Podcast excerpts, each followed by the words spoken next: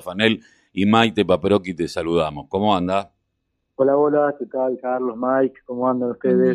Bien. Eh, bueno, hoy 18 horas por medio de Zoom, porque no podemos hacerlo presencial, eh, Identidad y Ciencia, eh, un trabajo que, que estaban desarrollando no solamente la UNAC, sino que también va a estar Víctor Díaz, de la Subsecretaría de Derechos Humanos, que es de investigación y memoria, pero también tuvo mucho que ver un tal Náñez, eh, director de, Derechos Humanos de la Municipalidad de Quilmes, el, querido Cuco. Eh, de Florencio Varela, pero quiero que nos cuentes un poco, porque nosotros veníamos recién comentando lo que, bueno, ayer se vio por video lo de Calvo y la otra eh, detenida que hubo en el pozo de Quilmes y su testimonio. es Cristina Gioglio, es la otra detenida. Que habían de, alguna manera mostrado eh, lo que era el circuito CAMPS. Pero aquí hay todo un trabajo que tiene que ver con el, equipo de antropología forense que ustedes están llevando adelante. Y bueno, ¿de qué se trata este Zoom que creo que es para los alumnos de la UNAG? Claro, claro, exacto. Sí, hacemos eh, un encuentro en el marco de una materia que se llama Problemas de Historia Argentina, este, que están en el Instituto de Iniciales, en el ingreso a la universidad. O sea, todos los estudiantes que entran a la UNAJ, a la Universidad Jaureche, tienen que hacer una serie de materias comunes. Esta es una de ellas, ¿no? Una, una materia central. En el marco de esa materia, que analiza distintos problemas ligados al devenir histórico de nuestro país, este, es que realizamos una actividad este, donde se problematiza y se piensa los tiempos en este momento que del encuentro de hoy de la postdictadura, de la post última dictadura cívico-militar genocida eh, y todo lo que tiene que ver con el desarrollo de los movimientos sociales de derechos humanos, los organismos de derechos humanos, la construcción del proceso de memoria, verdad y justicia en nuestro país durante la etapa del alfonsinismo, de esa transición democrática, eh, y la década de los 90 y el actual periodo este, post-2000 2000 y 2003 sobre todo, en lo que implicó ¿no? la reconfiguración de eh, los derechos em, humanos como una política de Estado, que bueno, hasta la actualidad sigue vigente con bemoles, ¿no? El gobierno anterior este, también desactivó muchas de esas políticas iniciadas, pero este, es una temática central en Argentina y también de Argentina para el mundo. En este, en este sentido, en realidad, la actividad que estamos haciendo hoy eh, se lleva a cabo en realidad también motorizada por el propio rector de la universidad, por Ernesto Villanueva, dado que tuvimos un encuentro justamente como vos mencionabas con Guillermo Ñán, director de Derechos Humanos de Varela, quien nos articuló junto con la, la Subsecretaría de Derechos Humanos de Provincia de Buenos Aires, la Secretaría de Derechos Humanos de Nación y el equipo de antropología forense. ¿sí? Ellos están desarrollando una campaña ya hace muchos años que se llama Iniciativa Latinoamericana por la búsqueda de este, identidad de personas desaparecidas. De allí que el título de este encuentro de hoy sea Derechos Humanos, Identidad, Ciencia. ¿no?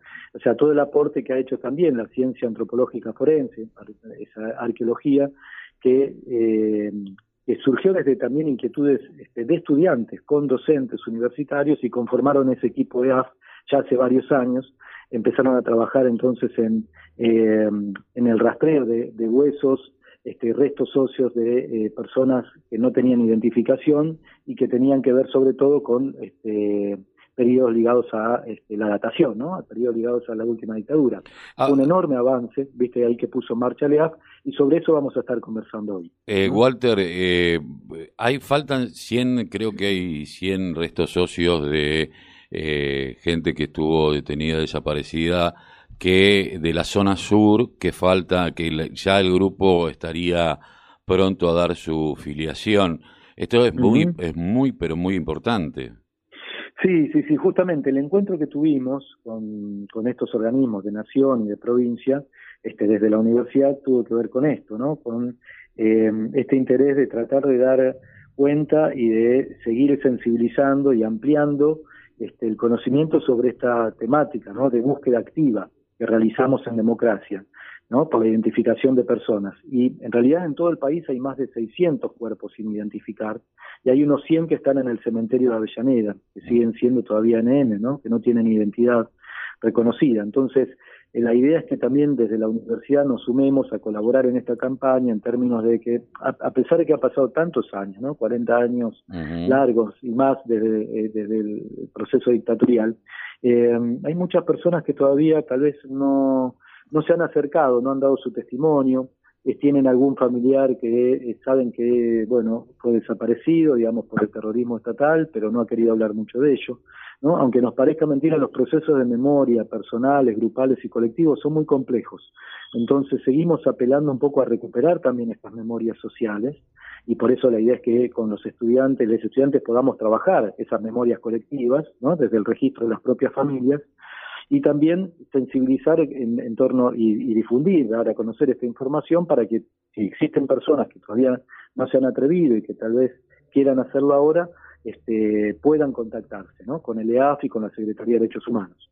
En estos tiempos también pasa una, una, cuestión, que estamos bajo pandemia, entonces lo que estamos haciendo ahora es dar a conocer pero no es que estemos haciendo una campaña tan activa como se han realizado otras. La idea es que si el año que viene volvemos a, tiempos de mayor presencialidad, podamos también en el predio de la propia universidad eh, armar una carpa, armar un, espacio específico para realizar esta, esta campaña ¿no? de, difusión y también de, de tomas de muestra de sangre, porque en realidad tiene que ver con esto, ¿no? la contribución acercar esta información genética a partir de la extracción de sangre, ¿no? para armar ese banco de datos genéticos que se sigue este, chequeando junto con este, los datos de los restos óseos. ¿sí? Entonces, eh, lo que estamos haciendo es, bueno, seguir trabajando el proceso de memoria en búsqueda de la verdad y la justicia que todavía para muchas personas y para toda la sociedad en términos colectivos aún no ha llegado. ¿no? Recordemos también que este, hay como 400 personas que todavía este, no saben cuál es su identidad, ¿no? que son niños que fueron apropiados, que fueron robados. O sea que son muchos los factores. Uno dice, uy, los derechos humanos del pasado. No, no, no es el pasado, es, es parte de, la historia reciente y sigue siendo parte de nuestro presente.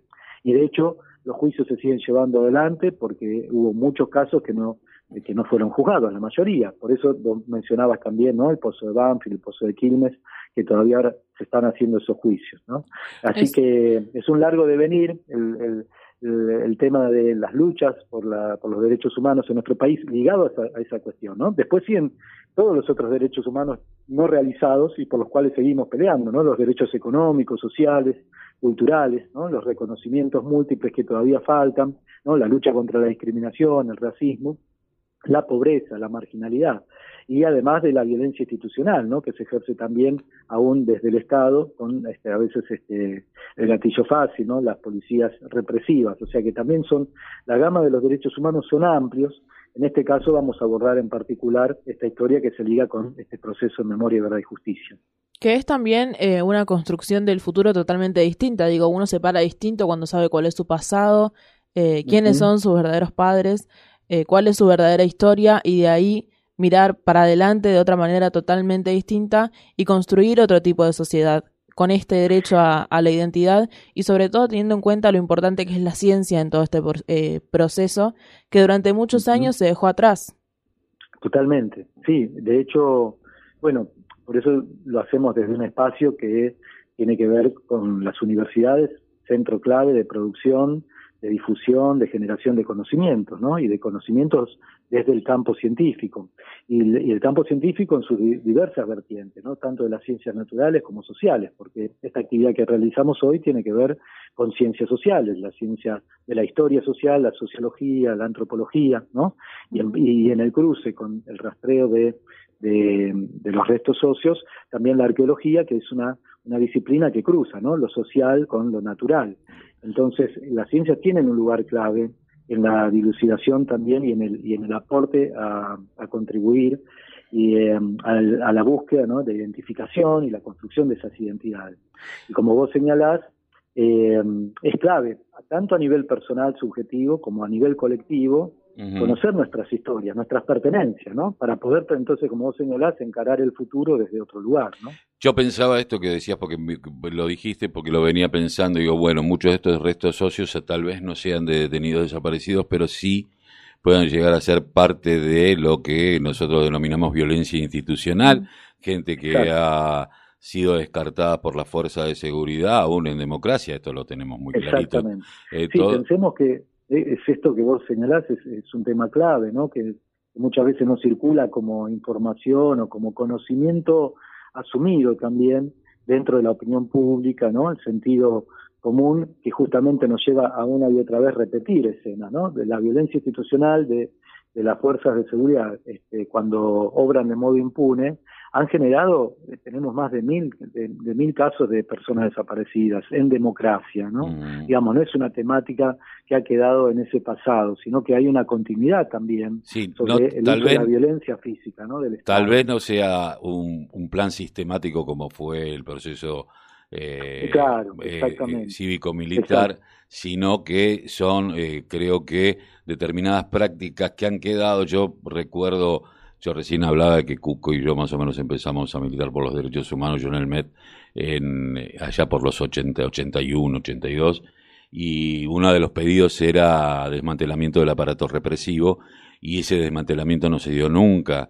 Eh, hoy lo tenemos en la policía de la provincia de Buenos Aires, que actúa como una ONG que tranza con el Estado. Eh, y, bueno, y estas prácticas todavía siguen hoy eh, tal cual cuando la llevaba con algunas modificaciones, pero tal cual la llevaba adelante Camps y Echecolás. Sí, sí, sí. No, modificaciones se intentaron, pero está claro que es un cuerpo de la sociedad que tiene ¿no? su autonomía relativa. Veamos lo que pasó recientemente, hace unos meses, ¿se acuerdan cuando hicieron ese reclamo salarial? Sí. implicó, digamos, el uso, ¿no? De también de recursos públicos, sitio de, de la casa de, este, de la residencia de Olivos, ¿no? Presidencial, o sea, con extorsiones, son, son manejos complicados, ¿no? En herencias eh, y legados, digamos, de, de esa etapa dictatorial que, que han continuado.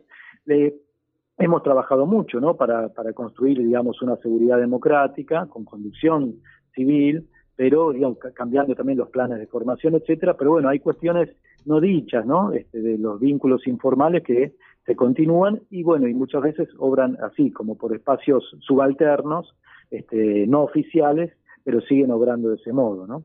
Este, desde ya que no es, no, es el, devenir oficial de, la, de, de la Fuerza de Seguridad, pero es algo que está en el repertorio de posibilidades y uno tiene que pensar que eso no debiera estar en el repertorio de posibilidades, la acción represiva y la desaparición de personas, ¿no? Bueno. Esta idea de que terminan en el río, o terminan en el arroyo, o enterrados este, allá en el, medio de la montaña, ¿no? El tan mentado te vas a terminar en una zanja. Eh, Exactamente.